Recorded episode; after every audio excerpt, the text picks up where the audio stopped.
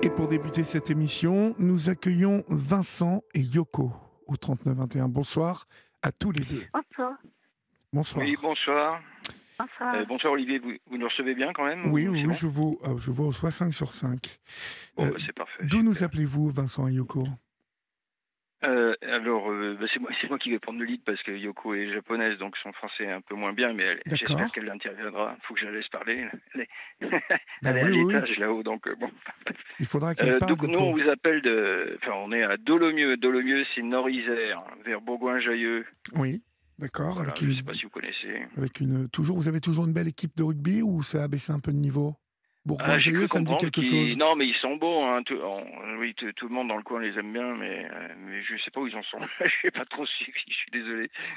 D'accord, ça va un peu Mais mieux, oui, me c'est dit très Florian, qui est, qui est rugbyman, hein, euh, oui, qui est un espoir du rugby français et qui le suit de très très près. Donc, euh, ah d'accord. il me dit que Bourgoin-Jailleux euh, remonte un petit peu. Ah, et ça a été un peu la galère, me dit-il. Bon. ouais, ouais. Qu'est-ce qui vous amène, Vincent Yoko Dites-moi. Alors euh, oui, donc euh, ce qui nous amène, c'est l'histoire de notre de notre fils euh, Romain qu'on tient à raconter, Oui, euh, parce que bien sûr c'est l'histoire de Romain, notre histoire, mais je pense que ça peut être, enfin, je le souhaite à personne, mais c'est une histoire qui peut intéresser tout le monde, et surtout je la souhaite qu'elle arrive à personne. C'est pour ça qu'on qu'on veut vous la raconter. Donc Romain, Romain, il est décédé euh, en septembre, le, le 10 septembre 2021. oui, Et ça faisait six mois qu'il était sous antidépresseurs de type euh, ISRS, euh, paroxétine. Et on pense, si vous voulez, donc euh, suite aux recherches qu'o- qu'on a qu'on a faites, euh, on a on a discuté avec des médecins, enfin on a fait pas mal de recherches. Au bout d'un an, euh, un peu plus maintenant, on est on est assez convaincu que c'est le, le médicament qui qui a causé le, le décès. Alors on n'est pas 100% affirmatif, mais on, au vu de, de ce qu'on a ce qu'on a appris, on en est euh, euh, presque, enfin pratiquement convaincu. Quoi. Voilà. Donc euh, bah, on, on tient à, à donner ce témoignage, voilà, que, que, que les gens apprennent. Voilà. Alors, on va reprendre les choses depuis le début, si vous le voulez bien, hein, Vincent. Comment, comment était Romain, en fait quel, quel garçon était-il? Alors, euh, Romain, il, est, il était euh, avant de donc de, de passer sous, sous traitement antidépresseur, donc ça s'est effectué le, en mars. C'était un garçon. euh, alors avant d'avoir quelques quelques petits problèmes, hein, puisqu'on est allé, on a contacté les psys parce que Romain avait quelques petits problèmes, mais c'était un garçon qui était en pleine forme physique.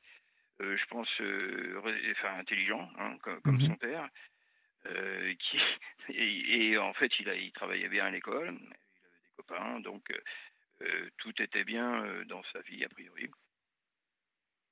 Passionné de sport, oui. Et donc Romain a, a connu doucement mais sûrement des des troubles du type, parce que nous on a on a compris comme comme étant des TOC, troubles obsessionnels compulsifs. Oui, Et c'est lui qui. On a vu les choses arriver euh, doucement, c'est un petit peu pernicieux, mais euh, disons qu'en novembre 2020, décembre 2020, la situation est devenue difficile et c'est lui qui nous en a parlé. Enfin, on le voyait, mais c'est lui qui a demandé de l'aide. Donc il était euh, très volontaire, il était assez conscient des, problèmes qu'il rencontrait et il était capable d'en parler, il nous disait des idées intrusives et puis il avait ces espèces de euh, de rites qui, s'étaient fixés, qui, étaient, qui sont devenus euh, complètement euh, enfin, invalidants, quoi. obsessionnels. Enfin, il, répétait ça assez souvent. Donc c'était surtout lié, enfin les plus visibles, c'était lié au, à l'alimentation. C'est quelqu'un qui, était donc sportif, qui soignait son corps un peu comme les ados. Il faisait beaucoup de musculation et puis il avait commencé à sélectionner donc ce qu'il voulait manger, mais c'était devenu complètement délirant quoi. Euh, et puis il se fixait des, par exemple, il, bref, il y, a, tout un tas de petites choses. Il, il buvait pas de l'eau, il voulait recracher. Enfin bon bref, donc ça allait pas. Et c'était difficile pour nous parce qu'on comprenait rien du tout. Euh, euh, même, même si vous voulez à la maison quoi, ça, posait tout un tas de tracas et pour lui c'était invalidant. Euh, donc on a mis un petit peu de enfin, euh, on a discuté mais mes parents ont, vu Romain, avec qui ils, ont discuté aussi, et on, s'est dit bon, bah, il faut, il faut contacter quelqu'un à l'extérieur, donc service psychiatrie, psychologie, etc. voilà. Donc ça, c'était, on a mis ça en décembre. On a d'abord contacté le, service public. C'est difficile en fait hein, de trouver des, services de psychiatrie pour, pour les gamins. Et on a eu une, première on a eu un premier contact donc avec des, services publics, donc sur, sur, la Tour du Pin. Euh, ça s'est pas très très bien passé dans le sens où c'était un, service pour adultes, mais ils, donc ils, ils, ont accepté de prendre Romain. Et tout de suite, on a senti, enfin, dès, dès le premier interview, que les, les, les infirmières voulaient pas communiquer avec nous, mais d'abord avec Romain. D'accord. Et, et, bon, ok, d'accord. Et bon, enfin bref, ça ça, a eu aucun effet sur, euh, sur deux mois après. Donc il a été d'abord reçu par, par des infirmières qui l'ont interviewé euh, pendant une heure trois quarts. Et moi, j'ai vu les infirmières un quart d'heure après. Et j'ai vraiment senti qu'il y avait un problème. Bon, mais enfin, bref, c'est comme ça. Donc, nous, on n'avait aucun feedback et on voyait aucune, aucune amélioration euh, pour, pour Romain. Hein. Euh, donc euh, ensuite, on a vu, au bout de deux mois, on a vu un psy. Euh, c'est-à-dire que les deux infirmières étaient censées interviewer Romain, faire un dossier et le présenter à un psychiatre. Et quand le psy nous a vus, en fait, il nous a reçu 30 secondes, il n'avait pas eu le dossier du tout. Et il a dit, bah moi, en gros, les tocs, j'y crois pas. Bon, bref, d'accord. Donc, les tocs, je n'y crois pas. Oui, enfin, bref, je crois, je crois pas aux tocs. Bref. Et puis, et donc, le CMPA donc, nous avait conseillé, après, une thérapie familiale qu'on a suivie. Donc on a gardé, si vous voulez, le CMPA, on a commencé une thérapie familiale et euh, on est allé chercher de l'aide euh, à un psy privé. Mhm. Et euh, le psy privé, dès qu'il a vu Romain, il a dit, donc ça c'est le 3 mars, donc 3 mars 2021, le gars a dit, en gros, il a vu Romain un quart d'heure, on était là, et il a dit, c'est grave Romain, en gros, il faut prendre des médicaments, donc tu vas prendre des médicaments. Et c'est comme ça qu'on a commencé donc la paroxétine. Voilà. Alors euh, ça, ça a été un changement. C'était peut-être la, plus grosse connerie qu'on ait faite, c'était d'aller d'aller voir un, psy euh, privé. Euh, ça, je, tiens à le dire. Hein. et donc du coup, si vous voulez, on avait deux psychiatres qui s'occupaient de Romain, un qui nous disait bah non, il n'y a rien, d'une certaine façon, pas la peine de prendre les, médocs, et l'autre qui nous dit c'est grave, prenez les médocs. Ben, on a pris l'option de d'écouter ce, nouveau psychiatre et euh, on est parti là-dessus. Donc, euh, qu'est-ce qui s'est passé euh, On va dire que certainement le, médicament a eu des effets. dans un premier temps, on va dire bénéfique, puisque au bout de donc on est parti sur 10 mg qui sont montés à 20 mg de, de paroxétine par jour. Hein. et donc il a monté doucement les doses jusqu'à jusqu'à 30 mg. Et Romain, avec ce psychiatre là, donc, euh, il voyait le psy en gros tous les 15 jours, euh, sur des séances qui duraient un quart d'heure, 20 minutes max. Hein. Je peux même vous donner le prix, c'était 120 balles ou 130 euros. Euh, et, voilà, donc il a réussi quand même avec ce psychiatre donc à, combattre ses tocs. Hein. Il se faisait une liste de tocs à éradiquer. Et on a vu, Romain a réussi à abandonner ses, ses tocs alimentaires, notamment ceux qui étaient les plus visibles. Oui. Donc on s'est dit, ouais, chouette, super, euh, vive la chimie, c'est bien, ça marche. Et euh, euh, je dirais que pour moi, en tout cas, Yoko, t'interviens si tu... tu mais pour moi, si le, problème était... je pensais que le problème était résolu, on va dire, fin avril, début mai, où Romain commençait à, à manger normalement. Mais Curieusement, si vous voulez. J'aimerais vous interrompre à ce moment-là et, j'aimerais entendre Yoko, justement, là-dessus. Bien sûr, allez, vas-y, euh, Yoko, s'il te plaît. Est-ce que, Yoko, est-ce que vous aviez le, même ressenti, vous, en tant que maman? Parce que je sais que euh, nous, les pères, euh, on est généralement un peu plus optimistes. est-ce que vous, lorsque Romain s'est mis à, à remanger, est-ce que vous partagiez le même optimisme que votre mari? Oui, oui, que tout à fait, tout à fait le même mon sentiment, c'est ça. D'accord. Ça, ça, vous a rassuré, en fait, euh, euh, qu'il se remette à manger sans, sans euh, faire ses obsessions, donc? Si, oui, c'était ça, dès le début, oui. On a, on a pensé un peu, oui, c'était un miracle. C'était un miracle, d'accord. Oui, on a, on a pensé un peu, oui, quand même, oui. Ça, c'était, oui. Mhm. Vincent, en, combien de temps s'est-il remis à manger, Romain? Oh, bah, c'est redevenu, on va dire, au bout d'un mois et demi, on a vu des, des progrès euh, conséquents, quoi. Hein, euh, euh, donc, du coup, on peut dire. Enfin bon, moi je ne connais pas la, théorie du, psychiatre, mais je pense qu'il avait donné, il s'en a expliqué il avait donné le médicament pour abaisser le niveau d'anxiété. Oui. Et euh, bon, bon c'est des choses qui font passer euh, tout, tout ce, type de. bon, personne ne sait exactement quand il marche les antidépresseurs, hein. mais en tout cas, toujours est-il que ça a aidé. bon, par contre, ce qui s'est passé, c'est qu'on a vu d'autres choses arriver. C'est-à-dire qu'il y a eu des, des comportements qui sont devenus détachés. Euh, il a perdu d'intérêt pour les choses pour lesquelles il avait de l'intérêt. C'est-à-dire, euh, explique-moi. Eh ben, par exemple, il adorait le foot. Euh, il avait pu pratiquement du jour au lendemain, ah il ah s'est détaché du foot. Et voilà. aussi, il avait des, il a commencé à avoir, il a commencé, on, voyait qu'il était gêné. il, il, était constamment, en disant, en souffrance, fatigué, etc il est devenu doucement mais sûrement irritable. Oui. Euh, ça, c'était une des choses. Et, puis, il a eu euh, aussi quelques des, premiers moments de, violence aussi. Euh, c'est-à-dire que bon, une fois, il avait été, violent, mais avec sa mère, mais c'était pas. Enfin bon, bref, ça, on était excusé, etc. Ça, c'était avant le Médoc. Mais là, il avait des, crises. il se mettait vraiment en colère pour, des trucs assez, assez incroyable. Alors je peux, je peux pas tout vous raconter les détails parce qu'on a consigné tout ça, on a fait un gros travail si vous voulez. Donc je vais, je vais en oublier. Mais en gros c'est ça, euh, de, de l'irritabilité et puis des, des, crises de violence. Et euh, Yoko, tu, tu, me disais aussi, parce que moi j'étais pas trop là, je bossais pas mal à, ce moment-là, mais pour moi c'était réglé. C'est Yoko qui a vu ça. Et Yoko, tu disais, il, il avait aussi énormément de, du mal à se lever. Il était tout le temps crevé, hein, le gamin. Oui, les, les, médicaments l'abrutissaient peut-être un peu, non?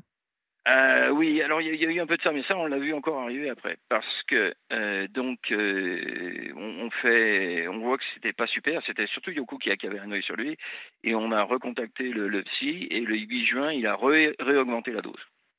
donc il y avait le, il, y avait la proximité du bac de français aussi qui était, un peu problématique pour Romain. Oui. Et le psy a augmenté la dose à 40 mg donc le 8 juin. Et là, alors là, ça a été encore autre chose. Là, il est devenu encore plus détaché, encore plus, euh, enfin, ouf. Euh, et euh, il a réussi à passer son bac de, français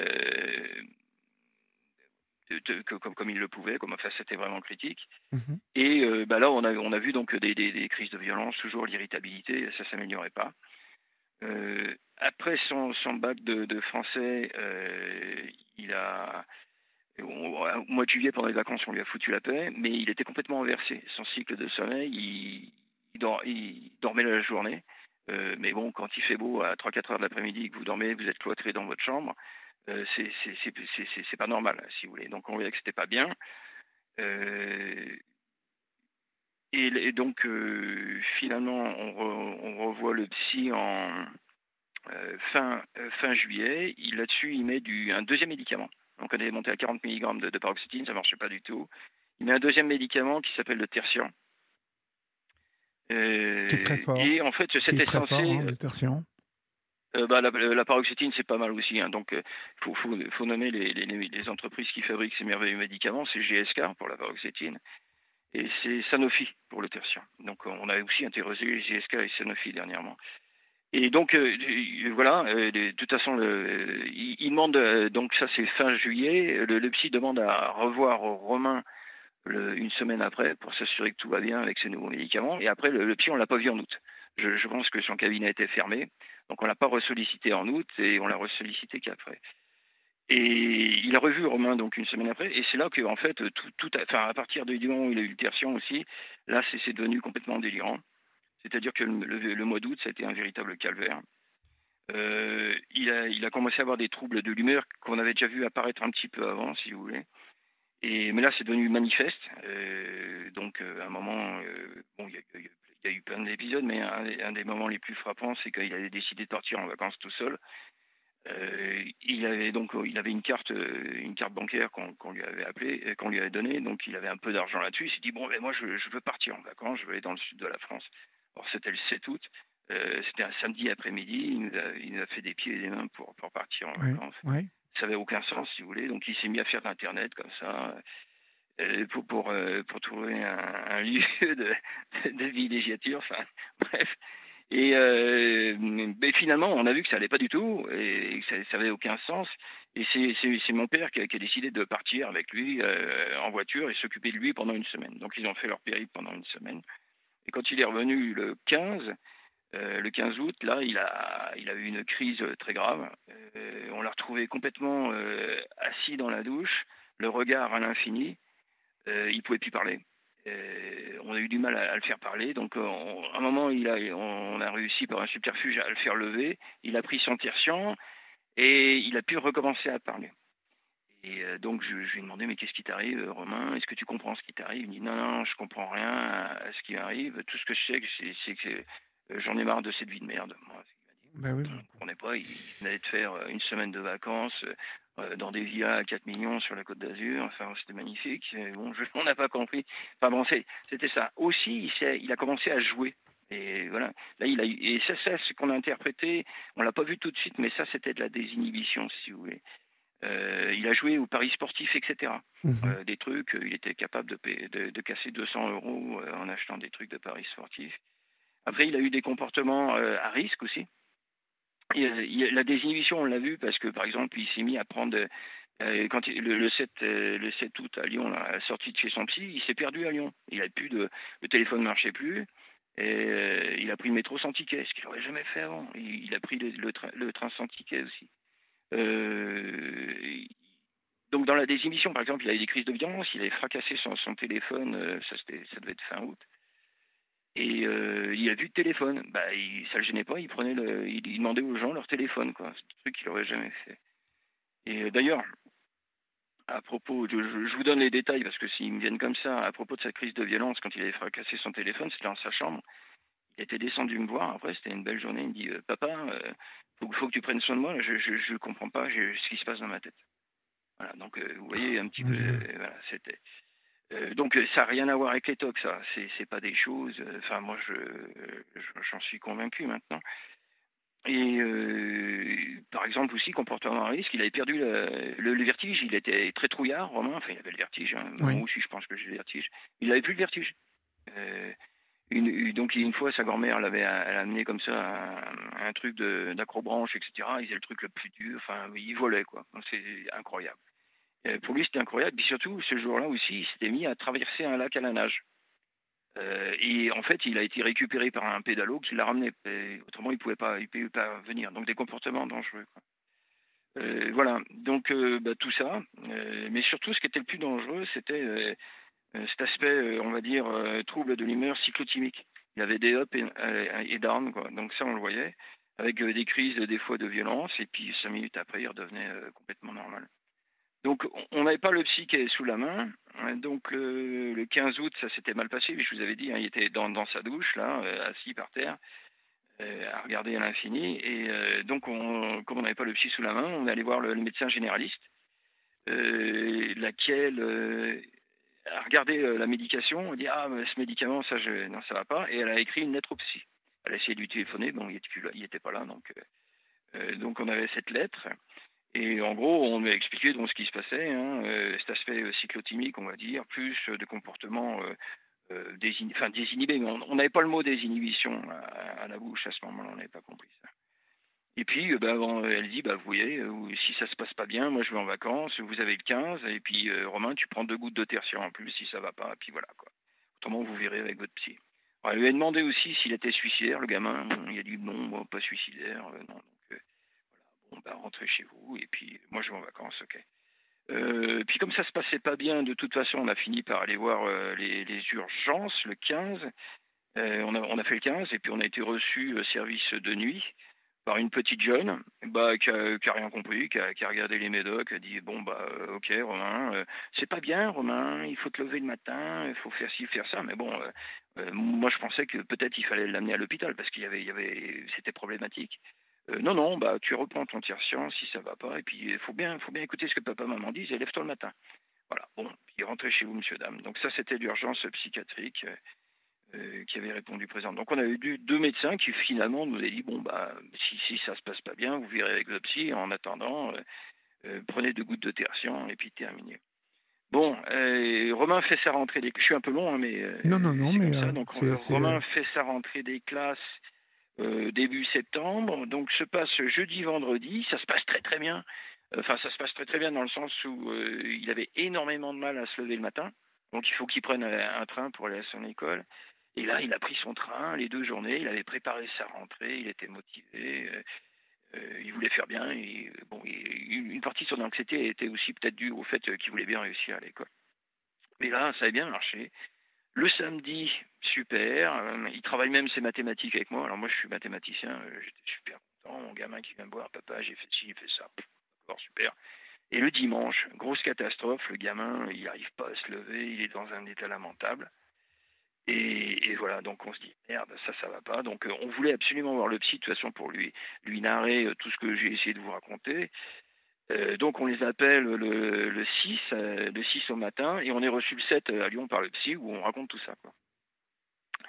Sur ce, le gars, il nous écoute d'une oreille, il était inquiet quand même. Et euh, il nous dit bon, euh, d'accord. Euh, alors moi je posais la question, hein, voilà, est-ce qu'il faut l'arrêter Il faut arrêter l'école parce qu'on commençait, à... il, se levait plus le matin. Lundi, mardi, c'était une catastrophe. mardi, quand on est allé à Lyon, on l'a retrouvé en, au milieu de campagne sur la route. on l'a amené à la gare pour le, pour le, pour l'amener au train. Donc, donc, ça n'allait pas du tout. Mais on était, si on a, nous, on n'a jamais senti le risque de suicide là-dessus. Euh, on était peut-être complètement inconscient, on voyait que ça allait pas, et puis euh, ben, les, les, les, nous ont pas dit non, il y, a un risque. On n'était pas au courant non plus que ce, médicament euh, créait des risques de suicide. Donc on voit le psy le, mardi, et bon, il nous pose la question, Romain est suicidaire? Bah non, il avait répondu à, à que non, pas, pas qu'on sache. bon, bah d'accord, on lui demande il faut arrêter l'école, non, non. Euh, Est-ce qu'il prend bien ses médocs? Oui. Euh, bon, bah écoutez, et puis donc il a lu la lettre de, l'autre Toubib, du, généraliste, euh, qui disait qu'en fait il fallait changer la médication. Il dit bon, ok, d'accord. Alors ils avaient rendez-vous, on avait pris rendez-vous avec le psy pour Romain de longue date le vendredi 10, et sur ce, le, psy nous dit, bah écoutez, moi je le vois vendredi, on va changer la médication, vous inquiétez pas, faites-moi confiance, il ira à l'école, etc. Alors ce, cette phrase-là, vous inquiétez pas, faites-moi confiance, eh ben, Vous l'avez beaucoup entendu euh, On l'a entendu surtout ce jour-là, donc le mardi. Et en gros, Romain s'est tué le vendredi. Euh, le jour où il avait rendez-vous avec le psy, euh, en sortant de l'école, où il a passé une belle journée avec ses potes, hein, tous les potes ont dit bah non, il était bien, un gamin, il jouait dans la gare. Et puis tout d'un coup, il s'est levé calmement, comme nous ont raconté en fait, que nous a raconté l'adjudante de la gendarmerie de la Verpillière qui, qui, avait euh, analysé les, bandes d'enregistrement de, la gare.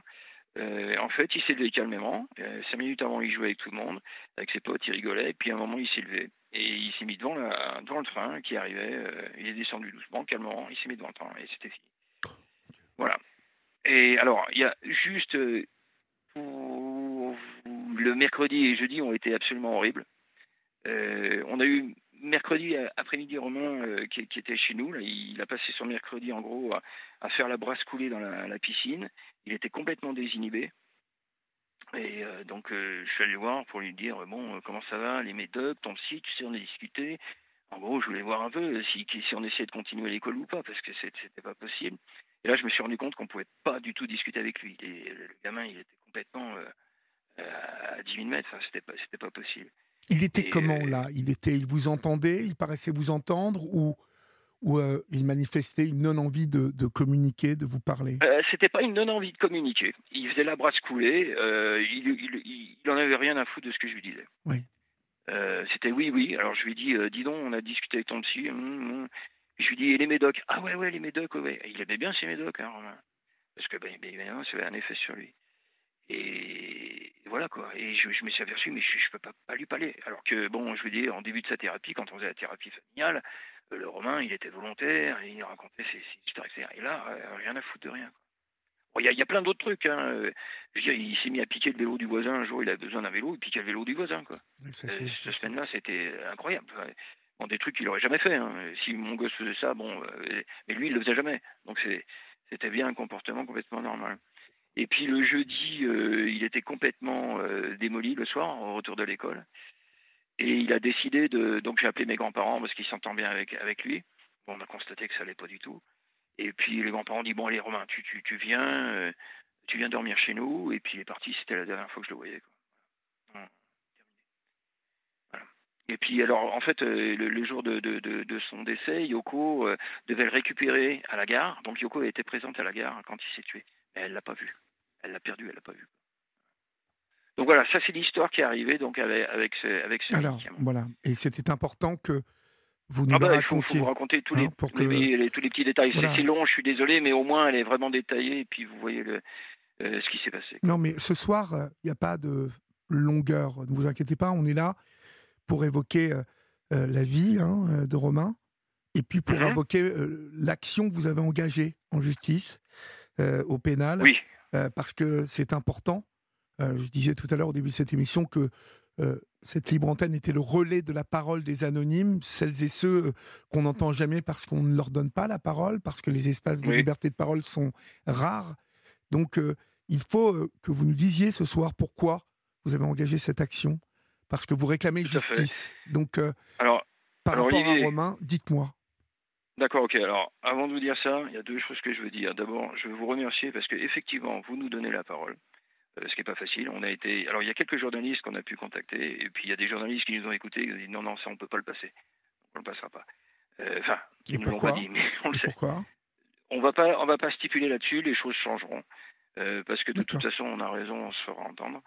mais c'est comme ça, c'est tout. Euh, le pourquoi, c'est une bonne question. Pourquoi Oui, bien sûr, il y, a, beaucoup de pourquoi qui se posent. Mais on, va les évoquer avec vous. Donc, un grand merci euh, euh, d'évoquer ce, thème en fait des, antidépresseurs ISSRS et le suicide parce que c'est quelque chose de très très sensible et je dirais même presque politique. Donc, un grand merci à vous. Je vous en prie. le, chose. Notons que nous avons parlé il y a à peine dix jours du laboratoire Sanofi. Euh, ah oui, avec la dépakine. Avec la dépakine, donc euh, ça, j'ai, vu votre émission extraordinaire. Ça fait euh, beaucoup, hein, pour Sanofi. Oui, ça fait beaucoup. Ça commence à, faire pas mal. Oui, oui, c'est Sanofi, mais il bon, y, y, a GSK aussi qui sont pas mal. Hein. on, peut, on peut revenir sur eux parce qu'il y a un, très très long passif sur ce médicament. Il y a déjà mhm. eu, il y a notamment un procès aux États-Unis qu'ils ont perdu, où ils ont dû débourser 3 milliards de dollars justement sur ce médicament, sur la dangerosité et sur les suicides des gamins. Alors euh, pourquoi continue-t-on à, donner ces médicaments euh, euh, condamnés aux États-Unis parce que, d'après ce que je comprends, beaucoup de gamins mm-hmm. ont, perdu la vie, hein, se sont mm-hmm. enlevés la vie, et on continue de donner et donc de fabriquer ce médicament en France alors ça, encore une fois, c'est une question à laquelle j'ai des éléments de réponse parce qu'on y a réfléchi. La première réflexion qu'on a pu avoir, c'était d'abord euh, est-ce qu'il y a une causalité entre le médicament et euh, la prescription et le décès de Romain? Nous, on est à peu près convaincus. Donc, on, peut faire le, schéma qui nous a amené à, conduire ça, parce qu'on a discuté avec des médecins. Donc, euh, première chose, on a discuté avec des médecins et on s'est aperçu que le monde médical est très divisé. C'est-à-dire que c'est un sujet tabou, la dangerosité des antidépresseurs. Euh, voilà, et l'antidépresseur lui-même est, prescrit euh, par un généraliste euh, comme ça. C'est normalement, ils le prescrivent même à des gamins. c'est hors AMM, c'est-à-dire hors régulation, c'est-à-dire qu'il y, y, a une ce qu'on appelle une, fiche RCP, c'est résumé des caractéristiques produits qui stipule comment la régulation, comment on doit donner ce, médicament. Mais c'est la, liberté du prescripteur, du médecin, de passer outre. Et dans ces cas-là, le gars, il doit faire, euh, euh, il doit prévenir le patient, l'informer euh, des dangers possibles, etc. Enfin, y a, ça se fait pas comme ça, bien évidemment. Nous, on n'a pas du tout été informés. Hein, vous avez bien compris. Autrement, on aurait collé Romain et peut-être on lui aurait jamais donné ce médicament. Mais ça, c'est les faits. Le médicament est massivement prescrit, de plus en plus même, ce, médicament, à, des gamins. donc pourquoi? Oui, alors, je, je, là, je vais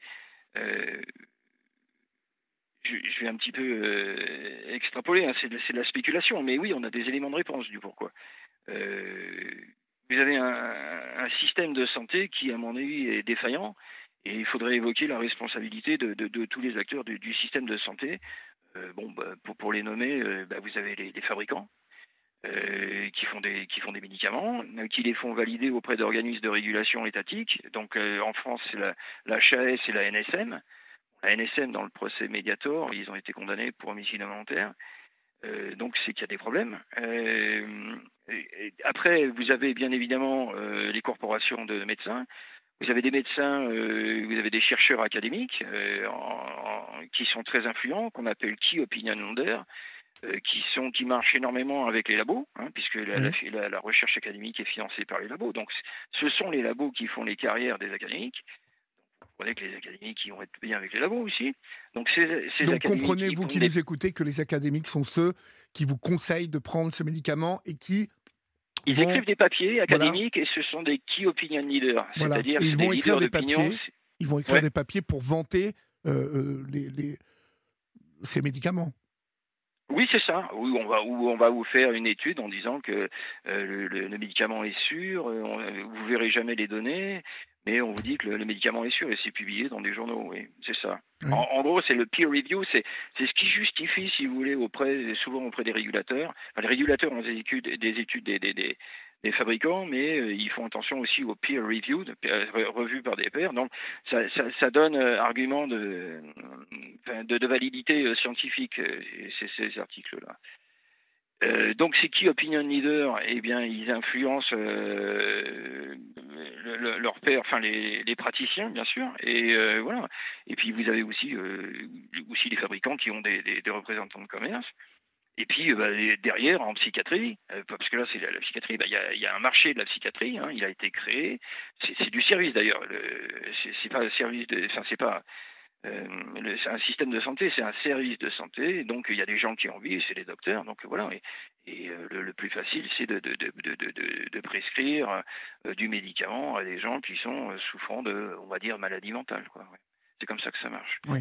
Donc voilà, c'est des choses qui marchent. Bon, maintenant, que sur le, cas du médicament dont, dont, je vous parle, la paroxétine, le, le, le, fabricant savait depuis 98 ça date de longtemps, que, que, le médicament était dangereux. Donc il y a des documents internes euh, de, GSK, euh, où euh, donc c'est les gens de GSK qui se parlent entre eux, qui disent ben, le médicament est vachement dangereux, dans les tests cliniques il y a, des morts. et il marche pas bien, en gros, mais on va quand même essayer de le, refourguer, de le faire passer à la FDA parce que le marché des antidépresseurs est booming. Il faut qu'on soit présent. Donc euh, il y a aussi euh, il y a aussi les études que GSK a faites à ce moment-là. Donc c'est des essais cliniques euh, placebo contre médicaments où on peut, si on va fouiller dedans et qu'on regarde les les, narratifs des, des, cas cliniques, on s'aperçoit très rapidement que tous les problèmes, enfin les, les effets euh, indésirables graves, euh, donc euh, comme les comportements suicidaires, etc., n'arrivent que dans le groupe paroxétine, pas dans le groupe placebo. Et voilà, ça, si, si, juste vous faites ça, vous regardez, vous avez compris. Bon, mais surtout, le, fabricant dit lui-même que le médicament n'est pas, n'est, pas, n'est pas efficace, mais surtout dangereux. Quoi. Donc ça, ces documents-là sont sortis, enfin les communications de, GSK, et ça leur a valu un procès oui. en, en, 2012. Euh, où ils ont euh, où euh, c'est l'État de, New York, je crois, qui, les a coincés. Et en gros, ils ont été coincés pour fraude, dissimulation à la sécurité du médicament. Donc ça, tout le monde le sait. Ils ont dû débourser de leur poche plus de 3 milliards à l'époque, ce qui était à l'époque l'amende la, la, plus importante pour compenser un scandale sanitaire. Donc voilà, c'est connu. Euh, maintenant, moi, mon fils, en 2021, il meurt euh, vraisemblablement, euh, enfin, on, le suppose, à cause de la paroxétine. On est en 2021. Donc en 98, même avant 98, on savait que c'était dangereux. voilà, donc il y a effectivement problème. Vous me demandez pourquoi. ça, c'est la deuxième phase de ce qui peut se passer en justice comme ça s'est passé avec d'autres médicaments dont vous avez entendu parler, puisque vous êtes très au courant. Euh, des paquines et puis euh, Mediator notamment, mais il y en a d'autres, hein, il y en a un paquet. Hein, oui, des paquines, euh, Mediator, bon, Mediator on en a entendu parler. oui, oui, bah, y a... Des pacotes aussi hein, pour les troupes de l'humeur. Oui, bah, ça c'est des paquines, hein, c'est hein? même C'est Sanofi. Si compris, ouais. ça c'est Sanofi, ouais. Mais notez que on prescrit encore à tir larigot à des jeunes femmes qui seront enceintes un jour et il y a un, combat qui est mené aujourd'hui par l'association des victimes de la dépakine, hein, donc des mères et des enfants, bien évidemment, puisque on compte ces victimes en, milliers de personnes, dont, dont, des enfants décédés. oui, c'est ça. Bah, c'est quelque chose, vous voulez, voilà, ça m'horrifie. Je... Ah bah, mais c'est Olivier, nous, euh, si vous voulez, il y a deux ans, euh, avant que on ait eu euh, cette malheureuse histoire, on croyait à la médecine, le, docteur, on y allait en toute confiance, et puis s'il nous disait de prendre un médicament, on le faisait. Et parce qu'on on croit nos médecins on croit, oui, oui, et puis les, les, médecins croient, croient beaucoup aux médicaments, je pense. Ils n'ont aucun euh, aucun esprit critique, euh, ça fait partie de la profession, hein, ça aussi. Il y, a un problème en vie. Mais c'est pas que ça, si vous voulez. Effectivement, nous, on a, on a demandé à des médecins. Euh, voilà, vous avez le cadre romain, vous avez le narratif. Est-ce que vous, en tant qu'expert, vous pouvez nous donner un avis? Parmi les médecins français, on a eu donc deux types, des gens qui faisaient du déni ou qui disent non, non, moi je je, crois pas que le médicament puisse puisse causer ce type de truc alors que finalement c'est documenté euh, et que c'est même dans la dans la RCP. Hein, il, y a, le risque suicidaire enfin, il est indiqué du moins. Et, tout le monde le sait dans, la profession. Il dit non, non, ça peut pas être ça. Euh, ou, alors je veux pas m'en occuper. Surtout, il y avait beaucoup de choses. Non, je veux pas regarder. C'est me demandez pas ça. J'ai eu, euh, on a eu un expert euh, canadien, donc pas français, qui lui a dit bah écoutez, moi je fais le job, euh, je regarde, puis je vous dis ce que j'en pense. il a, donc c'est quelqu'un qui intervient auprès des tribunaux américains. Hein, il, a, il a un peu passé sa carrière à ça. C'est un ancien expert qui a travaillé sur la sérotonine, donc sur les, les médicaments ISRS avant qu'ils sortent. Il a d'ailleurs travaillé pour Lilly, etc. Il est connu le gars. Et il nous a dit bon bah dans ce cas-là, je, je, je, il nous a, ça fait partie du dossier. Il nous a dit oui, c'est le médicament qui a tué. Et chez les Français, on a dit est-ce qu'on peut pas avoir quelqu'un en France qui, regarde le, dossier de Romain et nous, nous, ben, nous dise ce qu'il en pense euh, ben, on, a eu, on a eu un professeur de CHU, et là je vais répondre peut-être par là à votre question. Pourquoi euh, Pourquoi Il y a encore ce médicament? Et le professeur de, CHU m'a dit ok, euh, il connaît bien David, il a dit oui, ben, David a raison, mais qu'est-ce que vous voulez de moi?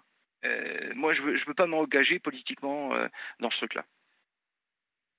Donc, euh, bon, ben, vous avez les, leaders euh, de la médecine française qui, qui n'ont pas envie de s'engager politiquement contre le médicament. Donc, euh, bah, le système. ils n'ont pas envie de s'engager contre le médicament parce qu'ils ont peur d'être jugés par leur père, ils ont peur d'être. Bah, je pense que le robinet, le bah, robinet, de financement devrait se couper. voilà. Ah, il devrait se couper peu de temps après cette prise de position. Oh bah oui, oui, alors il n'est pas le seul. Hein. On, on, en a eu plusieurs comme ça, des, des gens qui sont, euh, si vous discutez avec eux, ils sont contre le médicament, ils savent qu'il y a problème, mais ils vont pas s'engager. Ils vont pas s'engager. Mais pas, sur un cas comme ça, pas sur un cas en disant oui. Euh, alors vous avez finalement un médicament qui est, qui est on sait qu'il est dangereux, on a des chiffres qui sont minimisés de toute façon. Euh, parce que si vous allez vraiment, vraiment, vous faites un comptage vous-même des cas cliniques sur les études, vous voyez que c'est minimisé. On sait que c'est dangereux, euh, mais euh, au bout du compte, la NSM va dire ah ben oui non faut pas le faire etc.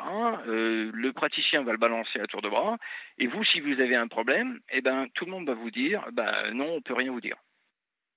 Voilà, c'est voilà. Donc le, patient n'est pas protégé par ce système-là. Mais le, patient, tout le monde est protégé sauf le, le Dernier, c'est le dernier ah bah c'est le la farce. Le, manquon, euh, le, chaînon manquant, en tout cas, non, le chaînon qui existe, mais dont on se fout réellement. Ah, il arrive en bout de chaîne économique, en fait. Parce il y avait une analyse qui disait que le, système se préserve très bien lui-même, mais ne préserve pas les, pas les patients. Hein. C'est ça, quoi. Euh, voilà, c'est ça, c'est mon avis très négatif. Euh, bon, mais j'espère que on, pourra, si vous voulez, si effectivement, dans notre cas, euh, la, causalité entre la prise du médicament et le décès est avérée dans un premier temps. J'espère que ce sera une cornerstone, hein, une pierre angulaire pour, pour aller euh, au-dessus et euh, finalement dénoncer ce système qui est qui est défaillant complètement. Mais vous savez, en France, on fait tout après les Américains, mais genre 10, 15, alors, ouais, les Américains sont, Alors écoutez, il y a quand même Mediator et des paquines. Hein. Oui, attendez, des hein. oui, des paquines, il y a quelques condamnations qu'on compte sur le doigt, les doigts d'une main. Hein. les, remboursements qui ont lieu aujourd'hui sont l'argent qui est donné aux victimes. C'est celui de l'État, c'est votre argent, c'est le mien, c'est celui ah de bah Julia, de Florian, de Laurent. C'est nous qui payons les indemnités des victimes. Ça n'est pas Sanofi. C'est euh, l'OPRA, ou je ne sais plus, euh, l'OPRA. Enfin, ça a un nom. Euh, euh L'ONIAM, c'est pas L'ONIAM, pardon, merci beaucoup de me rappeler parce que j'ai un problème avec. Et, et, et penser, quand on pense comme ça, nous qui sommes parents, hein, même vous qui nous écoutez qui n'êtes pas parents, que, que l'on que l'on néglige la santé de personnes au point qu'ils soient un jour handicapés à vie, hein, je parle de ces enfants, mais aussi au point Il y a même des décès hein, sur la dépakine. Hein. Mais il y a des décès, bien évidemment. Il y a des décès. Et, et, froidement, en fait, au nom du business, parce que ça n'est que ça, eh bien, on sacrifie euh, des vies.